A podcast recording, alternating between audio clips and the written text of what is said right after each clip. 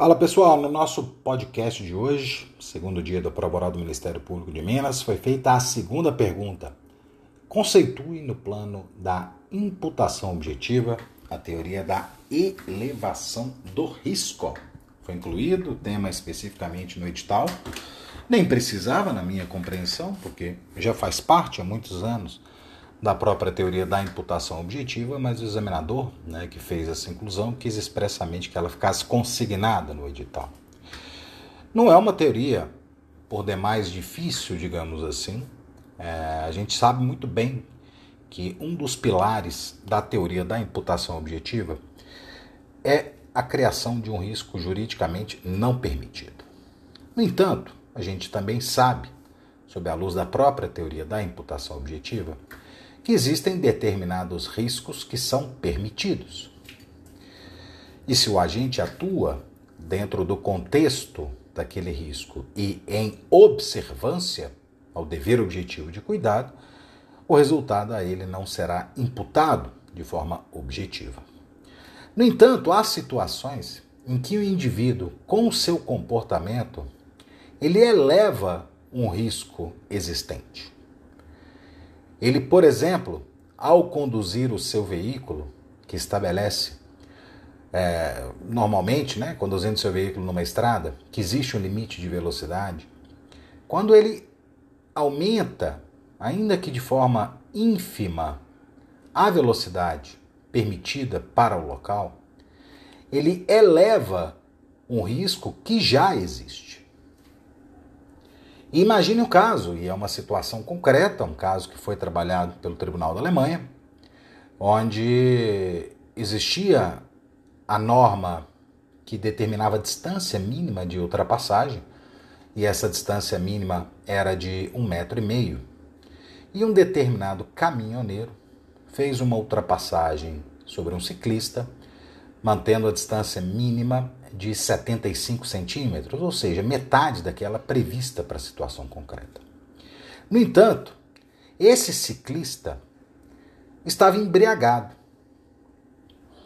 e, ao ouvir o barulho do caminhão ultrapassando, acabou puxando né, a bicicleta em direção ao barulho e foi atropelado por esse caminhão, vindo a falecer.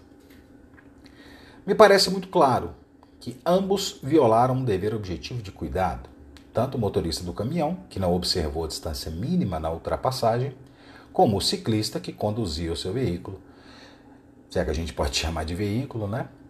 De, embriagado, elevando um risco que já existia àquela situação.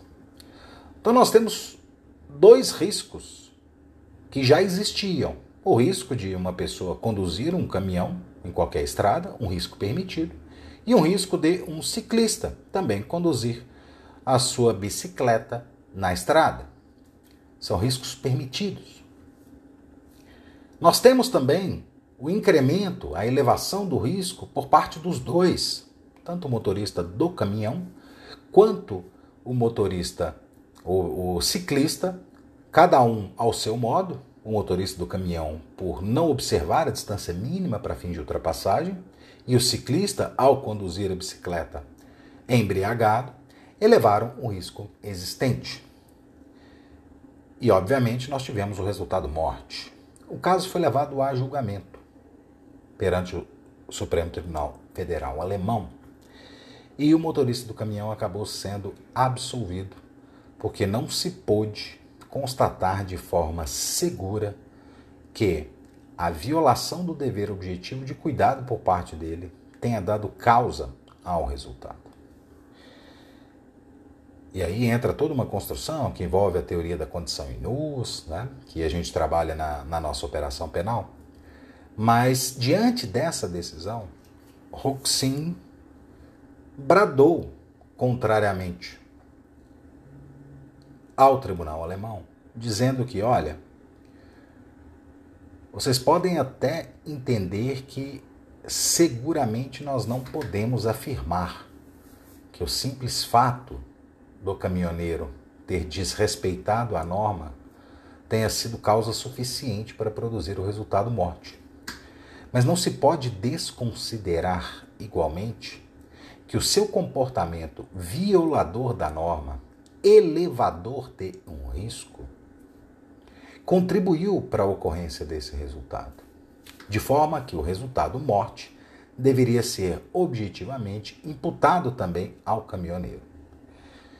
E com essa crítica, ele destrinchou, digamos assim, melhor a elevação do risco, que se caracteriza justamente pela existência de alguma situação praticada pelo agente diante de um risco já existente, permitido ou proibido, porque a gente pode ter um risco proibido, por exemplo, criado por outrem, tá? que não pelo próprio agente, porque senão a gente estaria falando em criação de risco e não em incremento ou elevação do risco. E em razão da elevação do risco, o resultado vem a se materializar, configurando aí o segundo nível de imputação de cláusula Então, quando falamos em elevação do risco, estamos falando justamente na, no incremento de um risco permitido já existente ou de um risco proibido criado por terceiro ao qual a conduta do agente eleva, incrementa a probabilidade de ocorrência do resultado. Ok, pessoal?